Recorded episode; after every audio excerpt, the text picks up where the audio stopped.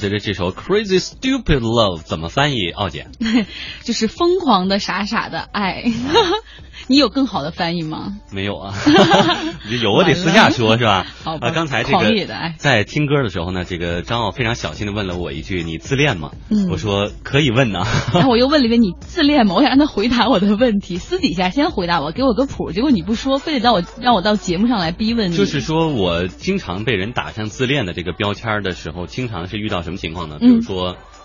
呃，找我去录一个片花，嗯，或者录一个这个一个节目的片头，你反我我就会反复的录，录完了以后就反复听，然后自己就先挑个几遍什么的，就别人都觉得已经很好了呀，我会觉得哎这个字儿怎么怎么样，就别人就会说哎呀你太自恋了，我不知道这算不算。另外一点呢，这个比如说我们的编辑要搞一个什么线下的活动，我们要做这易拉宝啊，我们做海报啊，你要张照片，哎呀我就挑半天给人家一张照片，这算吗？当然，这还不算。我觉得，我觉得第一个还是有点追求完美主义的这种，就你不允许你的声音有瑕疵，你挑最好的给他们，这个还 OK。但第二个就是说挑照片，对每一个细节要求特别仔细，就要求自己的照片是完美百分之百的完美呈现在上面的话，而且对形象上的，我觉得这个就属于更加自恋。平时就属于都无所谓啊。就但是也形象也还是蛮好的，自我要求还是比较严格。我觉得我的一个自恋，你看你不问我自己都跑出来说，我自恋比较明显，就是原来当记者的时候，写完一篇稿子，然后第二天我自己就会去百度上搜我自己的名字，然后看这篇对，就是其实说好听点叫，我就看自己昨天的工作成果。你是已经调查了很多领导在听是吗？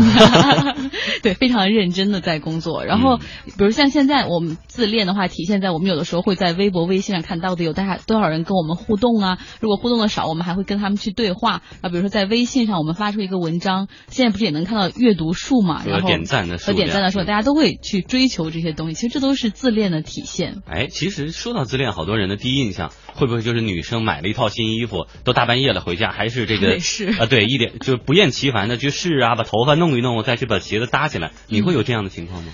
对啊，我有的时候，比如休息在家。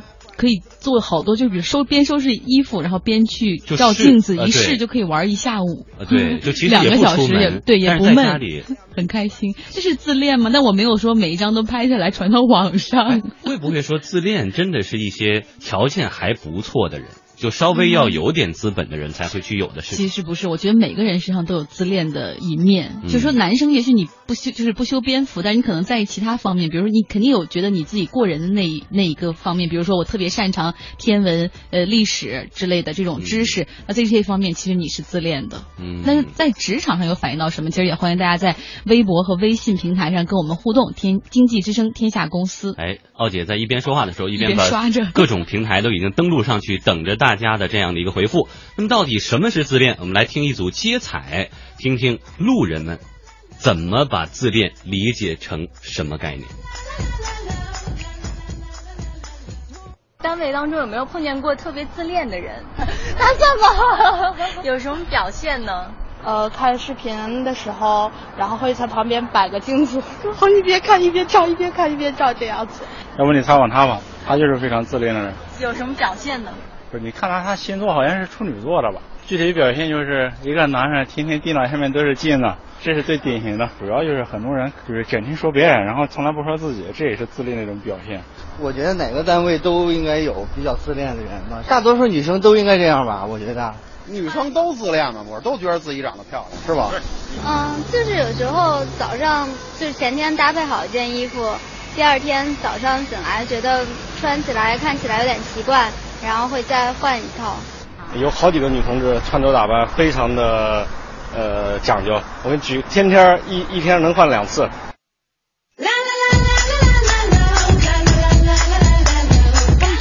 女人自恋，我太不服气了。对，而且刚才那个人说，哎呀，好多女生特别在意穿着打扮，每天都。我突然在想，就如果说每天都换的话，我相信大部分女生，包括我们家领导也是，但是其他今天和明天、昨天的衣服是绝对是不一样的。嗯。但可能过几天就会又穿回来，那是。但是他说一天两套，这个可能有点。不知道每天在哪儿兜里还套 带一套吗？或者可能有些人单位是有工作服吧，所以可能稍微要换一下。所以我刚才其实听到的时候，我会觉得啊，这个自恋、自私。自爱、自重，包括这个、这个、这个自大等等等，其实界限非常的不清晰。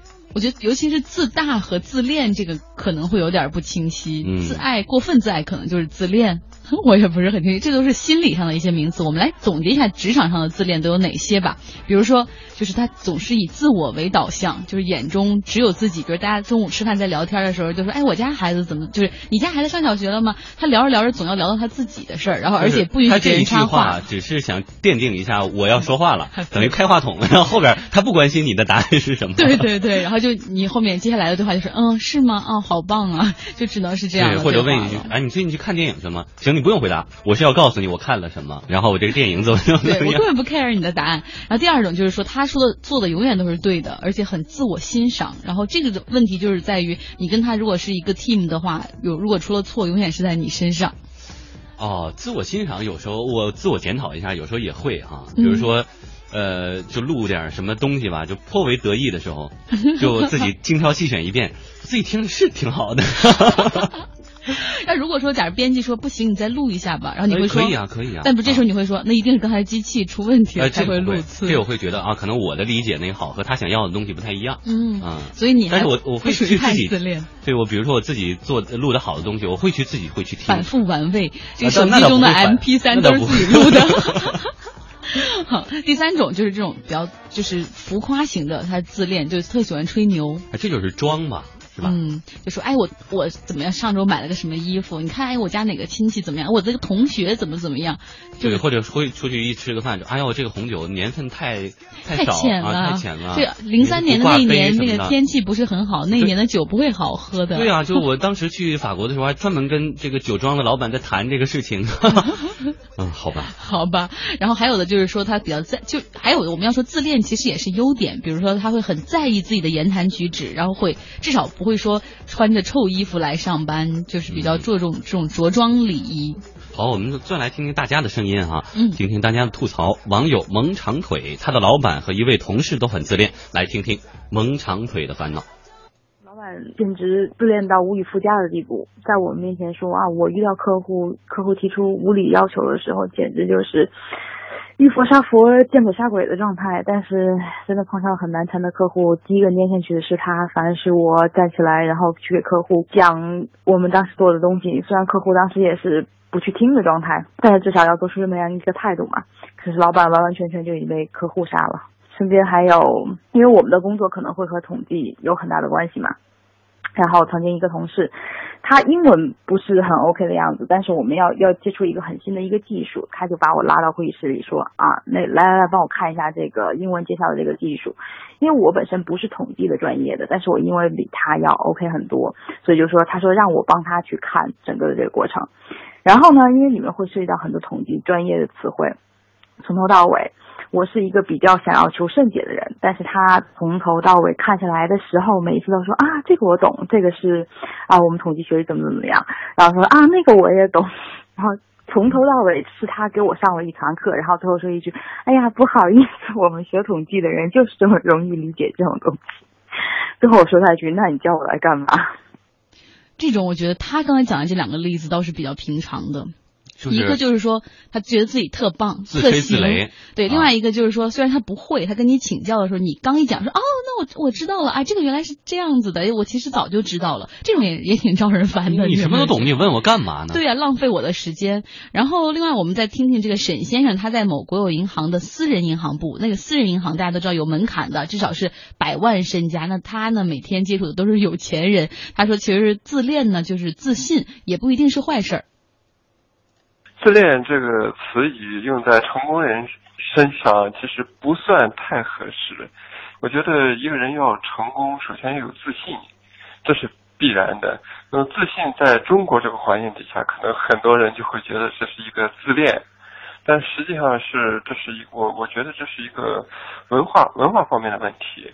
嗯，因为中国改革开放三十年过来之后，其实我认为很多。成功人士，首先来说都是一个自恋的人士，因为他首先要对自己有信心，对自己的形象，对自己的这种呃知识，对自己管管理能力，那么有一定自信。我我也更希望就是中国未来将来这种自恋的人越多越好。而且你就是和金融打交道的话，因为这这方面很多都是需要呃，你有很强的，所以在这方面，金融圈的其实高管一般的都自信心比较强的，就是说话的自信自信度，还有就是一着的比较呃职业化。嗯，咱俩商量了半天，就最后的一位朋友，到底还让不让他介绍自己？对，要不放在半点之后。放在半点之后，我们先来说说哈，就是说像金融圈里面的人自恋，我是非常能理解的，因为你想那些人平时他都要求着正装嘛，然后出入都是这种呃高端的写字楼，他们本来就需要非常的注意自己的仪态，而且你想大家都是强人，如果你一句话说的不好，或者是露了瑕疵，我就知道你的水平露怯了，大概在什么角度而且大夏天的为什么要穿正装？但是因为他们的。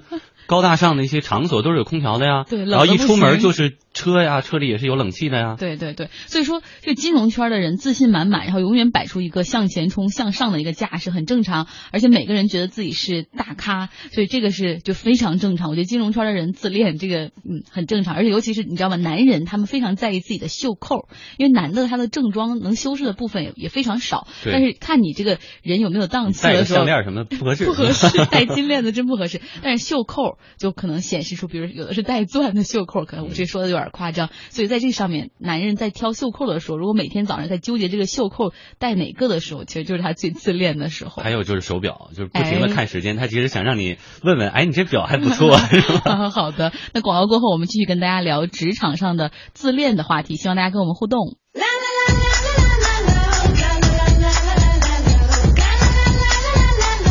好，时间来到了周四的下午的十六点三十二分，都已经周四傍晚了，周末还远吗？不远了，还有一天半的时间。跟你有什么关系？对，反正我周末也会持续在空中陪着大家，空气中陪着大家。这是个电影的桥，这是个电影的桥段，就是《纵横四海》里面，他说我在空气中陪伴着大家，其实就是广播嘛，在空气中陪伴着大家。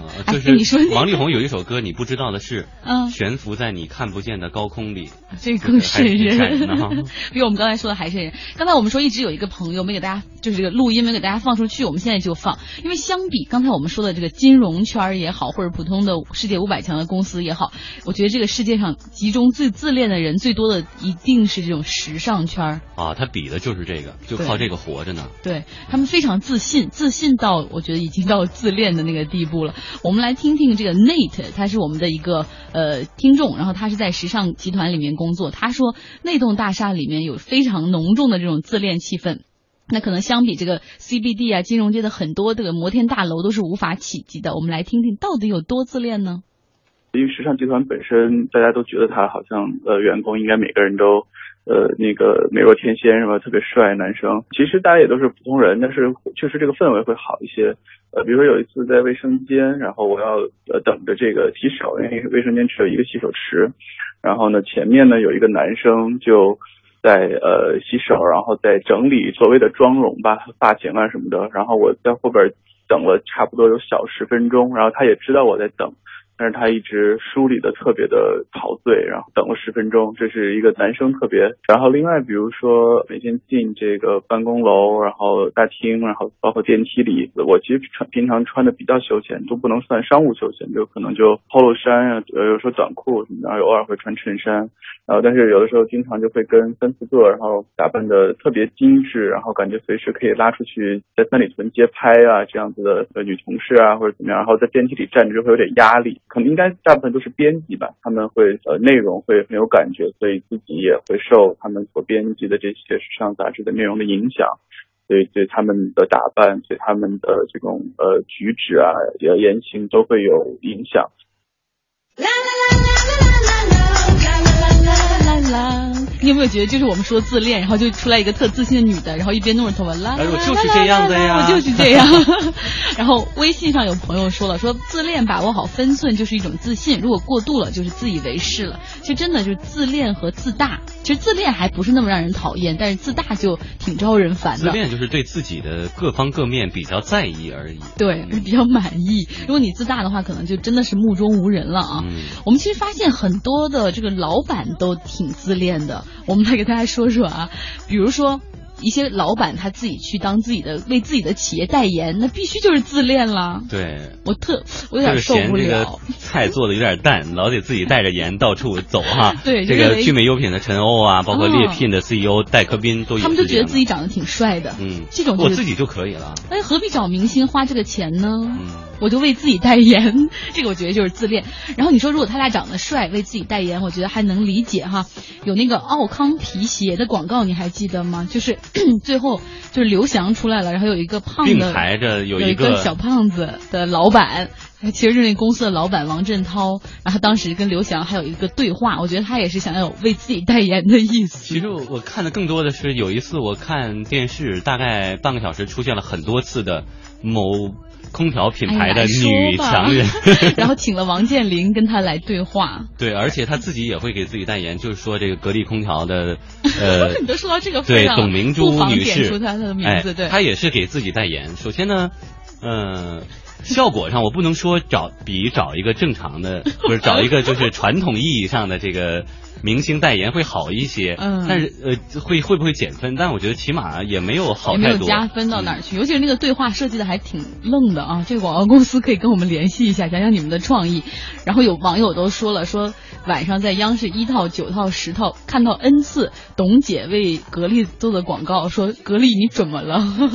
因为确实是有点，因为可能大家企业家开始很注意自己的形象，愿意走上广告这个平台，可能是从王石开始吧，因为王石给那个汽车做广告，大家就觉得说，哎，你看王石都可以拿一份广告费的钱给别的企业代言，我为啥不给自己的企业代言？哎，另外有一种情况呢，就是没有指向性啊，就是嗯当一个人呢被众星捧月，或者说被每天的恭维化包围的时候，一开始他是有抵抗力的。对，他就是他就哎，不，不不可能，不可能，这这我还没数嘛。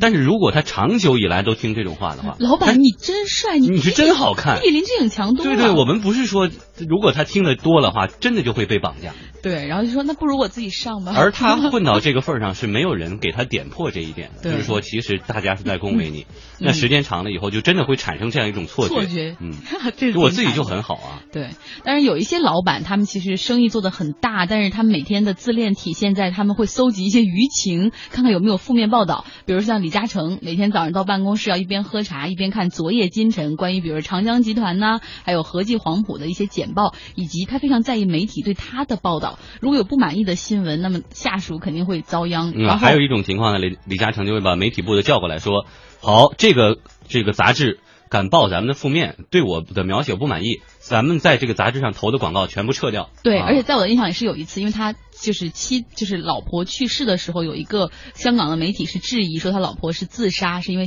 就是感情不是不幸福，嗯然后自杀。然后当时李嘉诚特别快，当天就把那个广告给撤掉了，嗯所以那个媒体损失还蛮大的对。我就是不给你钱了吗？对，然后另外像许家印，就是恒大的许家印，每天早上要看所有媒体关于自己的报道，所以我想当年他上两会的时候，那个爱马仕的 logo，还有被大家做成那个 GIF 动态图的那个 像个摇摇小晃晃的像个企鹅的那个照片，当时肯定他们那个公关部也是没少被批被哎批。另外有一个点就是跟这个咱们的关系也很好，有好几次上过经济之声节目而且，在经济之声的节目上承认了自己很自恋的，对肉饼嘛，嗯，李彦宏 Robin，他就是每天上班第一件事儿就是在百度新闻里面百度一下自己啊。因为确实百度现在有这样的功能，你输入他的名字以后，最新的消息它底下是关于这个人的，对几个小时之前、几分钟之前发布的，你是可以点开看的。对对对，啪啪啪啪啪，全部出来了哈。所以有不好的，所以他们那儿公关部也挺辛苦的，就每天就怕出一些不好的新闻。所以我们平常做媒体的也对公关多一份体谅吧。嗯，所以呢，在心理学上来说呢，自恋的类型无非有两种，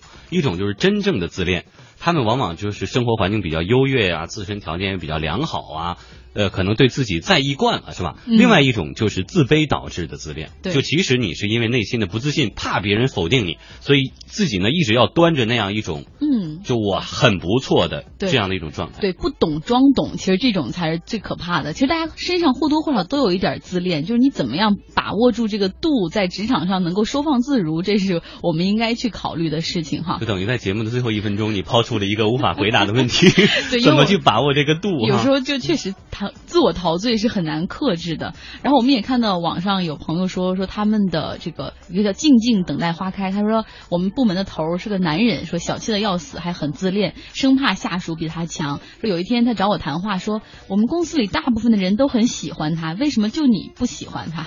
然后他就吐了。所以这个老板应该是比较自恋的。哦，这个有，我大学的时候真的隔壁的系有一个男生退学了，嗯，他就是他的退学的原因就是他觉得给他教课的每一个女老师都对他有意思。哎呦我的天，这个绝对是太自恋了，有点对有点有点成病的感觉。因为他平时确实也比较在意，然后平时我们觉得完全不会，但是别人对他的任何一点关心，或者说哪怕就询问一下什么情况，就是对我有意思，就看上我了，然后他觉得这个问题很困扰，然后就退学了。这位同学真的不容易啊！看来每天别人都在对他暗送秋波。